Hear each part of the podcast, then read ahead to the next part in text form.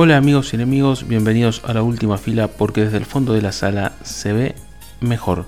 Mi nombre es Matías, alias el profesor, y este es un podcast dedicado al cine, las series y otros aspectos de la cultura pop. Llega ya el fin de este 2020, año para el recuerdo o para el olvido, depende cómo lo quiera interpretar cada uno. No tuvimos cines la mayor parte del año en la mayor parte del mundo, pero eso no impidió que pudiéramos disfrutar de películas, algunas en las salas, pero la vasta mayoría en nuestros hogares. Por eso, para cerrar el año, no hay nada mejor que hacer un ranking de aquellos estrenos. Quiero en primer lugar hacer dos salvedades.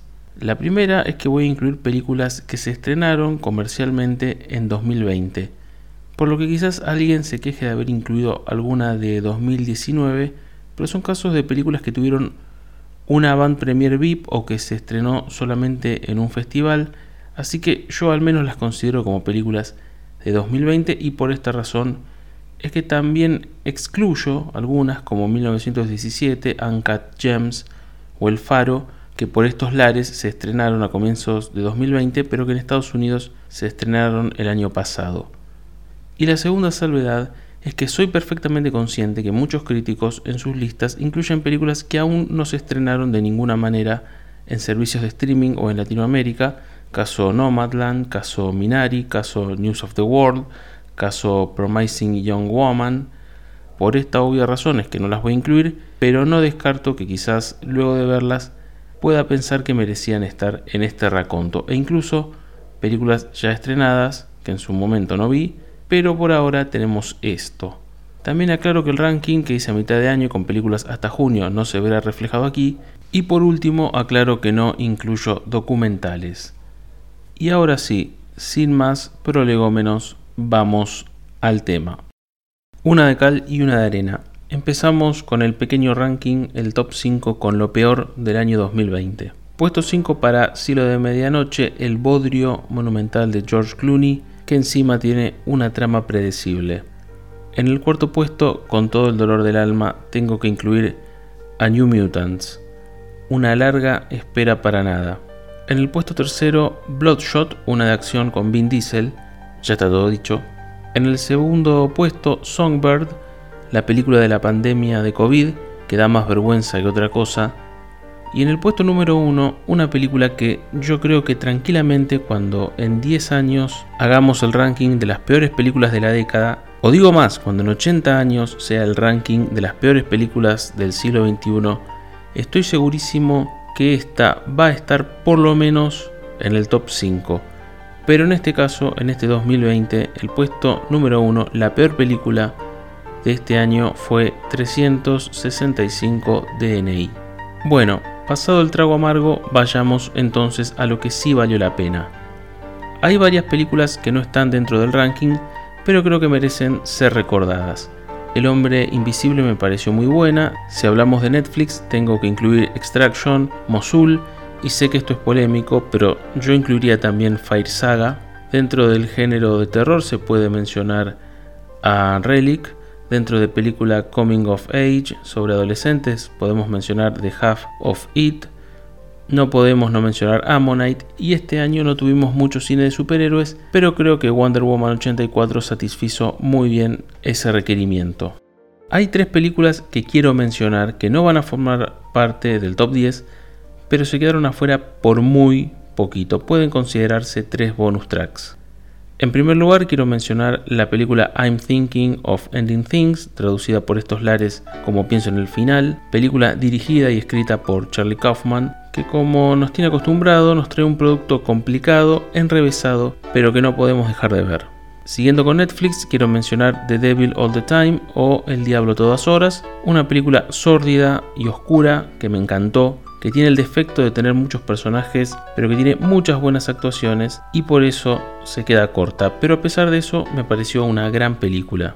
Y finalmente, una que pasó bastante desapercibida, que incluso hasta creo que la dan en la tele cada tanto, Escape from Pretoria o Escape de Pretoria, basada libremente en hechos reales durante el apartheid en Sudáfrica, una película bastante corta, pero yo creo que muy efectiva. Quiero también hacer una mención especial a una película que no está en el top 10, pero estuve cerca de incluirla. A mí particularmente me gustó muchísimo pero sé que dividió las aguas. Sé que tiene una trama demasiado rebuscada, pero que técnicamente es impecable, y sé que el bueno de Christopher Nolan siempre causa división. Como trato de ser objetivo e imparcial, no la incluyo en el ranking final porque reconozco sus defectos, pero no puedo no incluirla al menos como un extra. Así que como una mención especial, como una de las mejores películas de 2020, no puedo no mencionar a Tenet. Bien, vayamos a lo que vinimos. Este es mi top 10 de películas del año 2020. En el puesto número 10 tenemos el caso de esta película que tuvo apenas un estreno VIP en Londres en diciembre de 2019, pero que a nivel mundial se estrenó en 2020, así que para mí es de este año. Me refiero a The Gentleman, dirigida por Guy Ritchie, con las grandes actuaciones de Hugh Grant, Colin Farrell, Matthew McConaughey y gran elenco. Una película sobre un crimen por resolver, pero con mucha acción y especialmente con mucha comedia. En el puesto 9, Cajillionaire. Una película que es una rara avis, es medio romántica, medio coming of age, medio dramática, medio comedia. Es la historia de una familia de delincuentes y en el papel principal está la hija interpretada magistralmente por Evan Rachel Wood. Es una película brillante, muy bien hecha, muy recomendable. En el octavo puesto, Greyhound. Nuevamente tenemos a Tom Hanks en una película de guerra, en este caso comandando un barco estadounidense que en plena Segunda Guerra Mundial se dirige a Gran Bretaña. La forma en que está filmada, el sonido, la imagen y el drama presente la convierten en una de las mejores producciones de este año. En el puesto 7, La vida por delante. Esta producción italiana, protagonizada por la eterna Sofía Loren, sobre la amistad entre una ex prostituta sobreviviente del holocausto y un niño senegalés, es tan hermosa, tan emotiva, pero a la vez tan simple que tiene un solo defecto, es muy breve. En el puesto 7 está The Trial of the Chicago 7, es decir, el juicio de los 7 de Chicago, esta película basada en hechos reales sobre el juicio que tuvieron que padecer siete militantes de izquierda en Chicago a fines de los 60 me pareció espectacular, muy bien rodada, excelente trabajo de Eddie Redmayne y de Sasha Baron Cohen, aunque creo que todos se lucen. Quizás se le pueda acusar de un poco maniquea, pero de ninguna manera eso la empaña. En el puesto número 5, vaya coincidencia entre el título y el número, viene The Five Bloods, creo que por aquí se llamó Cinco Sangres. Esta historia de cuatro veteranos de guerra afroamericanos que deciden volver a Vietnam para cumplir una promesa y recordar a un camarada caído, pero que de pronto se ven envueltos en toda clase de problemas. Esta película logra sumar drama, un poquito de comedia negra, mucha crítica social e incluso muchas escenas de acción. Y como si todo esto fuera poco, como director, productor y guionista está Spike Lee. En el siguiente puesto se viene la pelea con cinéfilos old school. En el cuarto puesto ubico a Mank, la película dirigida por David Fincher y protagonizada por Gary Oldman sobre Herman Mankiewicz, el guionista del Ciudadano Kane. Se mete en la polémica sobre quién fue el verdadero autor de esta obra maestra, si fue Mankiewicz o si fue mitad y mitad Mankiewicz Orson Welles. Yendo directo a esta película, reconozco que quizás a la mitad se ponga un poquito densa, pero eso para mí no le resta casi nada, porque es una película con un gran protagonista, actuaciones brillantes y un aspecto audiovisual memorable. Llegamos al podio. En el puesto número 3, The Boys in the Band. Segunda adaptación de esta obra teatral de temática LGBT sobre la historia de un grupo de hombres homosexuales de los años 60 que debaten entre ellos sobre la homofobia en la sociedad, sobre sus propios dilemas, sobre el amor, incluso hasta se permite cierta discusión política. Esta nueva adaptación, dirigida por Joe Mantello, quien también la dirigió en Broadway en 2018 y que incluso repitió el elenco de aquella adaptación para esta adaptación cinematográfica, me parece de lo mejor que se hizo este 2020. Muy buenas actuaciones y escenarios pequeños, típicos del teatro, pero muy eficientes.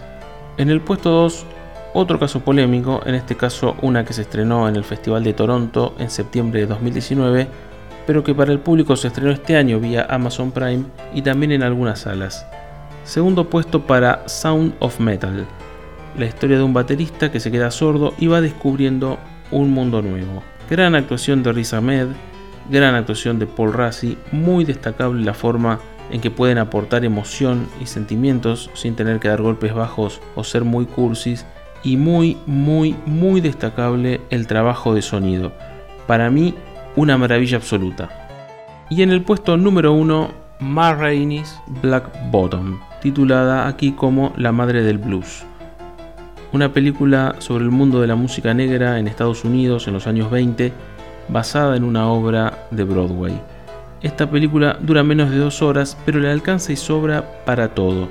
Una banda de sonido excelente, una puesta en escena brutal, gran trabajo de vestuario, una muy buena historia, simple y concreta, y como si fuera poco, la actuación magistral de Viola Davis y quien se come la película, nuestro querido y extrañado Chadwick Boseman.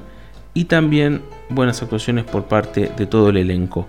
Así que para mí, Marraine's Black Bottom es la mejor película del 2020.